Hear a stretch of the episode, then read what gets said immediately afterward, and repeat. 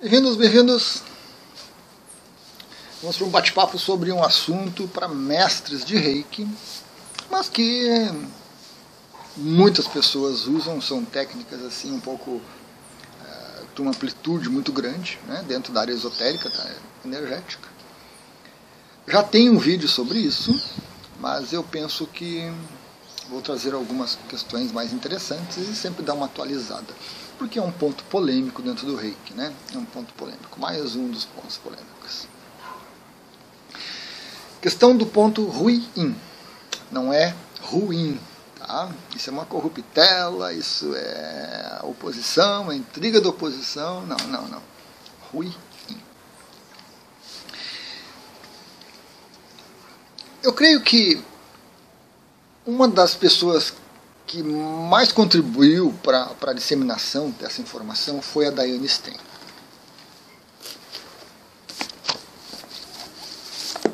Esse livro, A Reiki Essencial. Mas não foi ela a criadora, ela mesma menciona que não sabe de onde que veio isso. Mas dentro dos estudos dela, dentro dos conhecimentos dela, ela achou interessante e deu prosseguimento e, e divulgou.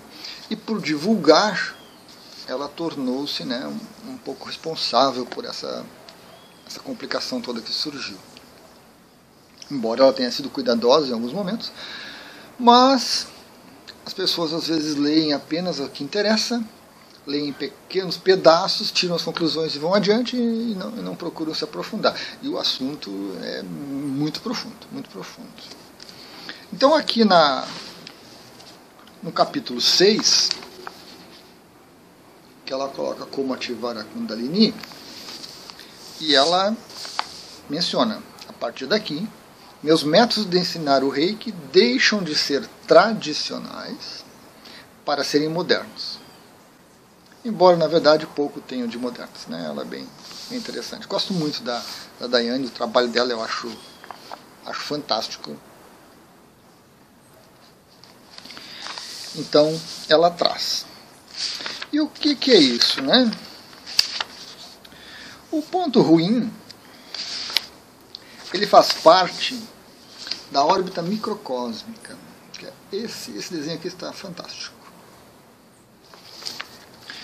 A órbita microcósmica é uma, uma técnica taoísta chinesa de trabalho com energia. Ah, esqueci de marcar onde eu estava lendo. Depois eu acho. E para informações sobre a órbita microcósmica, esse aqui é o livro indicado. Trabalho do Mantak Shia. Excelente. Excelente. Energia curativa através do tal. Então aqui também está um outro desenho da órbita microcósmica. Tem ela mais reduzida, tem ela mais ampliada. Ele explica muito bem aqui. E todos esses, esses trabalhos também estão muito enraizados nesse livro aqui, né, que é um livro que trabalha do Qigong ou Qigong. E também aí tem suas raízes né, chinesas, taoístas, e depois se espalha pelo mundo todo. São práticas aí genéricas do ser humano. Mas o Qigong e o Qigong, ou Qigong, está muito enraizado na China e na nas técnicas e práticas taoístas. Legal. As práticas taoístas são diferentes das práticas hinduístas, diferentes das práticas budistas. Tem diferenças delas no Japão, na China, nos países do, do Oriente ali. Umas trabalham o hinduísmo ali tem as suas raízes nos chakras, nos nadis, práticas taoístas têm a parte mais de vasos governadores, é, pontos de acupuntura e coisas assim, meridianos de acupuntura. São visões complementares. Legal. Bom, a Daiane é, menciona ali, né, a prática dela é diferente da tradicional. Então, para ela ensinar e fazer e usar essas técnicas taoístas, ela seguiu por um outro caminho. Rica Essencial segue por outro caminho. E na época da Daiane, a gente tinha muitos mitos, né? a gente tinha muitas ideias, era um fervilhar de informações que o reiki veio da Lemúria, veio da Atlântida, veio de Tibete, veio das Pleiades, veio desse lugar, veio de Shiva, veio de Saint Germain, veio de tantas, tantas fontes, assim, cada um que chegava com uma informação, as pessoas entravam num certo devaneio ali e se entusiasmavam. E aí começou a se fundir tudo isso e misturar um pouco de tudo. A própria Daiane mistura Tantra, mistura Yoga, mistura Hinduísmo, mistura Taoísmo. Faz um, uma salada. Então, as pessoas pegam tudo isso, não se aprofundam em nenhuma dessas áreas que são muito, muito amplas, muito profundas, muito intensas, e tiram conclusões e repetem as coisas, e depois vem a internet, aquele copiar e colar desenfreado, a gente se perde nessa, nessa coisa toda. Legal. Diane Stein, ela pega a órbita microcósmica e coloca ela como fundamental para o mestre em reiki na hora da iniciação, no momento da iniciação. O que é um contrassenso, assim, para mim, fantástico. Eu acho que ela deixou passar ali, realmente, ou ensinaram para ela dessa forma, né? É algo, assim, fundamental, certo? Então, é, não é recomendado que o mestre reiki faça a órbita microcósmica no momento da iniciação. Como eu digo no outro vídeo, a órbita microcósmica é um exercício fantástico, interessantíssimo. Eu uso bastante mas é uma prática que você faz, é como uma meditação. É como um Tai Chi Chuan, é como um exercício de Qigong. Certo? Então você faz e tem, traz vários benefícios. E alguns problemas, como nós vamos ver no vídeo. Mas na hora que o mestre está iniciando, não pode fazer a órbita. Porque na hora que você coloca a língua no céu da boca, você fecha o circuito na parte de cima do seu corpo. Você fecha o circuito. A energia que subiria ou que desceria não acontece mais, a energia volta. E na hora que você contrai o ponto ruim, você fecha o circuito na parte de baixo. Então você se isola naquele momento. Não entra e não sai energia do seu sistema. Quer dizer, não entra nossa energia assim, né? não é aquela coisa, ah, aquele selamento dos chakras né? que faz você morrer, porque na hora que você fechar o chakra você está morto. Está sempre fluindo energia. Mas essa energia da iniciação que o mestre vai acumulando, na hora que você fecha os dois pontos, como é que você vai passar para o iniciado? Como é que você vai passar isso para o iniciado? Inclusive, eu tive que aprender na minha época a, a fazer a contração do ponto ruim e, e assoprar para o iniciado, porque a gente faz alguns sopros, com, o, com a língua só da boca e com o ponto ruim contraído. É, não sai energia quase sai um filetezinho de nada. Então não é recomendado para mim, no meu entendimento, não é assim que eu ensino, que os mestres utilizem isso na hora da iniciação. Você pode usar antes para se preparar, pode usar depois na sua prática diária, mas não no momento. No momento você tranquilo. Tá? Tem um vídeo sobre isso aí. Legal. Mas a órbita microcósmica, como eu falei, é excelente. É uma ferramenta muito boa para se trabalhar com energia, trabalha com visualização, estimula o chakra frontal, estimula o nosso intelecto, nossa mente e traz muitos benefícios.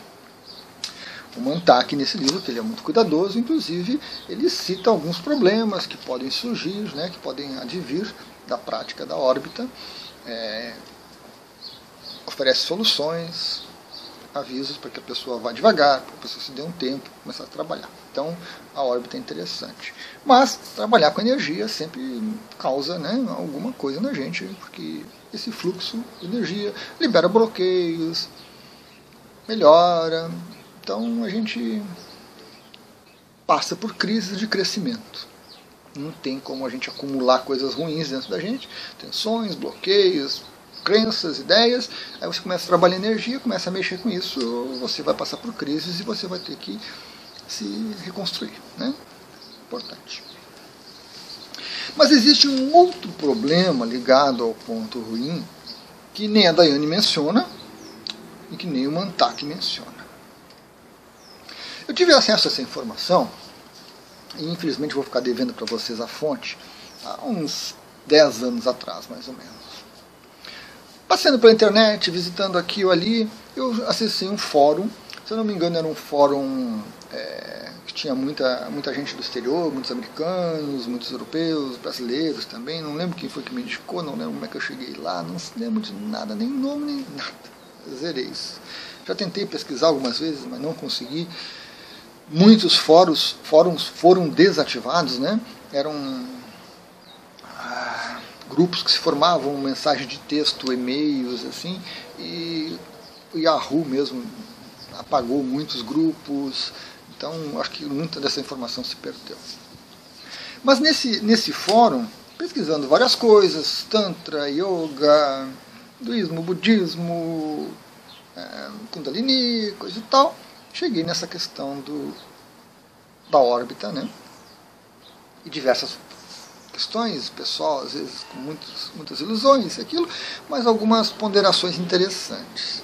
E uma delas que me chamou a atenção foi de um perigo que eu comecei a experimentar. Que eu comecei a experimentar. E que eu creio que foi providencial, porque realmente me evitou que eu tivesse algum problema. Porque no começo do, do reiki, como eu já mencionei, eu era muito Caxias. Né? Caxias é aquela pessoa que é certinha, é regrada, disciplinada, que faz tudo certinho, que, né?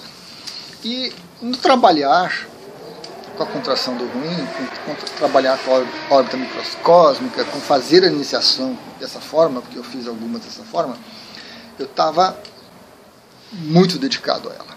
Então eu praticava. Eu praticava em tudo que é lugar. E quando eu acessei essa informação que haviam perigos nessa prática, e o livro não mencionava, eu comecei a ponderar e comecei a observar. E uma das coisas que eu comecei a observar é que a minha língua estava constantemente no céu da boca. Eu parava para alguma coisa, ia meditar, ia fazer alguma coisa, aí no rabo. Aí rabo. Eu praticava, pratiquei tanto a contração do ruim para ficar com o ruim é, contraído né, ao longo de algum período, tanto para fazer a órbita, que eu fazia e continuo fazendo ocasionalmente, quanto para as iniciações, que às vezes eu estava com o ponto contraído sem necessidade. Sem necessidade. É, é um condicionamento que a gente acaba incorporando muito inconsciente. Muito inconsciente.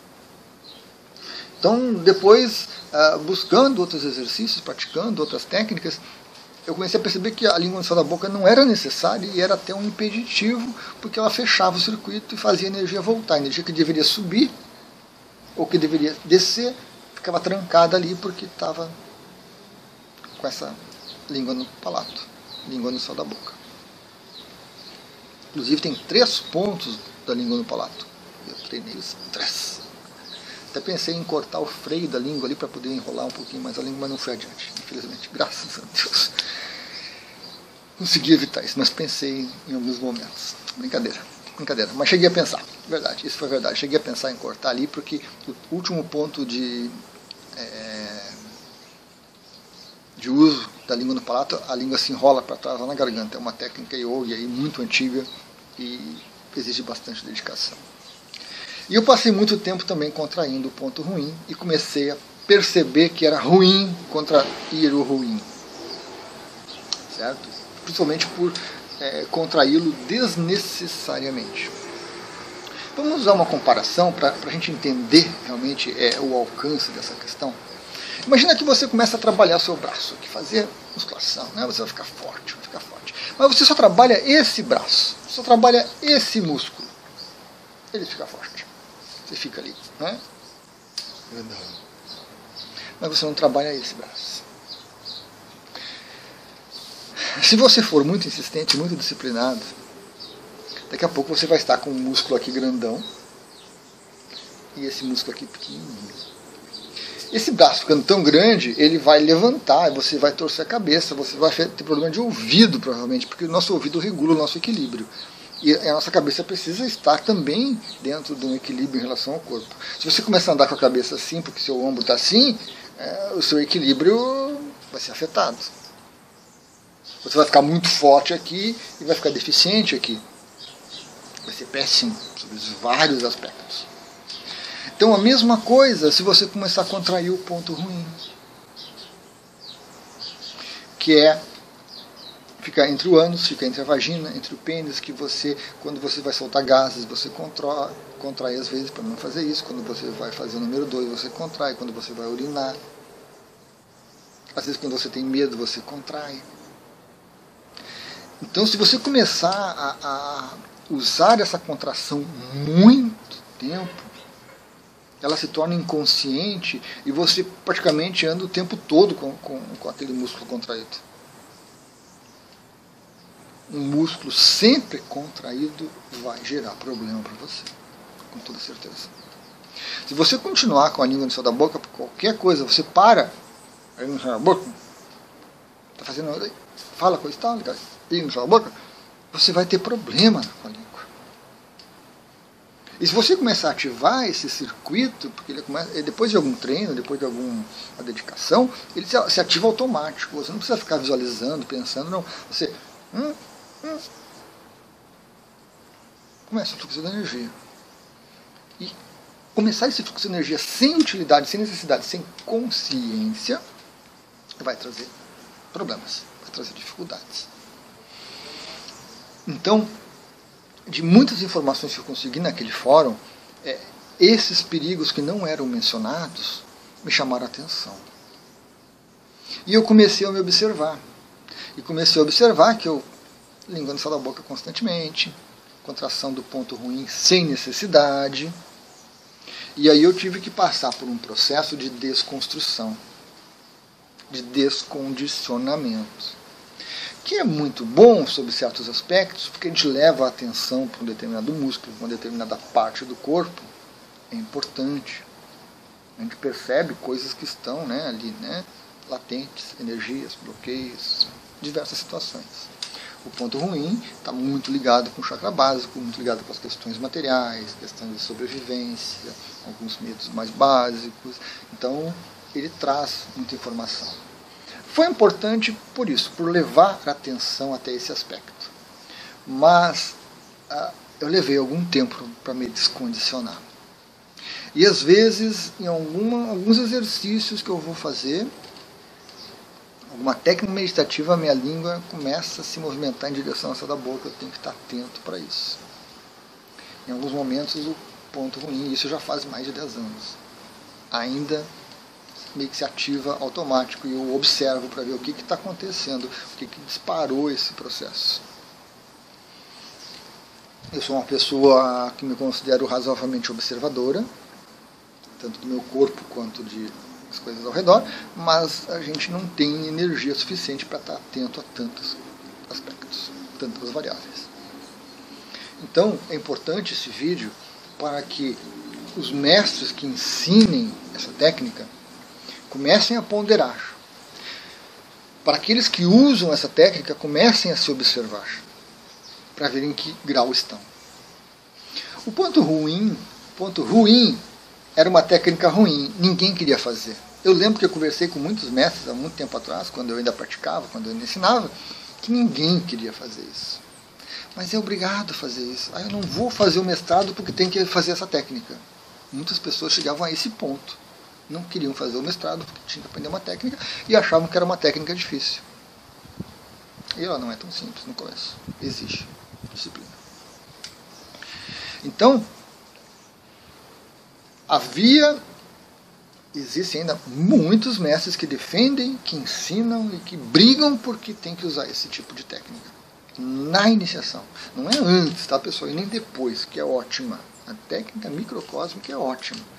Antes ou depois da iniciação, não durante. Então, ainda temos muitos mestres que fazem isso, que ensinam, que cobram isso, e muitos reikianos que acreditam que tem que ser assim preciso ponderar, é preciso colocar é, é, essa questão toda em perspectiva e como você viu tem muitos aspectos. Qigong, taoísmo, hinduísmo, budismo, práticas energéticas, né? Já falei Qigong? Já falei Qigong. Se não falei, falo de novo. Qigong. Excelente. Excelente. Gosto muito. Aquele livro do Roger ali é fantástico. É Roger mesmo? Roger Jank. Excelente. Kundalini. Excelente. Temos que estudar, pesquisar e ampliar bastante o nosso conhecimento. Mas não se pode ensinar a ordem microcósmica sem que haja é, esses esclarecimentos, esse perigo, entre aspas, né? Perigo entre aspas. Não vou fazer as pinhas assim, né? não, não, não, vou resistir a essa. Não se pode ensinar assim. Porque as pessoas começam a fazer, começam a praticar, torna-se inconsciente e vai gerar problema. Daqui a pouco você vai estar com um músculo assim, poderoso, forte, e outro deficiente. E você vai ter problemas. Então é preciso que a gente é, converse sobre esses assuntos, troque essas ideias. Ah, não estou aqui para convencer os mestres que ensinam ou que gostam, os reikianos que gostam disso, não. Estou aqui para esclarecer, compartilhar a minha vivência. Uma situação que eu passei, que poderia ter sido bem pior. Com certeza poderia ter sido bem pior. Não foi porque né, acessei a informação a tempo, me observei a tempo e consegui modificar o meu padrão a tempo. Então, é importante que a gente pondere a respeito. É claro que esse meu argumento de que fechar os canais no momento da iniciação não é adequado, não é não deveria ser feito, é básico. Não, não tem como discutir com isso. Como que o mestre, o mestre Henrique vai transferir uma energia para o iniciado se ele tranca a energia dentro de si mesmo? Para mim, isso acaba com qualquer discussão. Porém, as pessoas não são tão racionais, elas são mais emotivas, elas são mais de crenças, são mais de tradições equivocadas que foram repetidas, copiar e colar, e preferem seguir isso. Então a gente respeita que as pessoas queiram seguir esse caminho. Mas é preciso que a gente converse sobre isso, que a gente debata um pouco sobre isso, para que as pessoas comecem a pensar um pouco e comecem a tirar conclusões. Né? Não dá mais para copiar e colar, copiar e colar desenfreadamente. Não dá. Precisamos ponderar. Então espero que essa informação seja útil. Né? Fizemos uma boa revisão do assunto, complementando um pouquinho outro vídeo. E fica essa questão. Não estou aqui para convencer você. Se você acredita diferente, você pensa diferente, você encontra razões diferentes, quiser compartilhar para a gente trocar uma ideia, ótimo, mas não estou querendo convencê-lo. Né? Quero trazer sim informações para que sejam ponderadas. Gratidão, pessoal.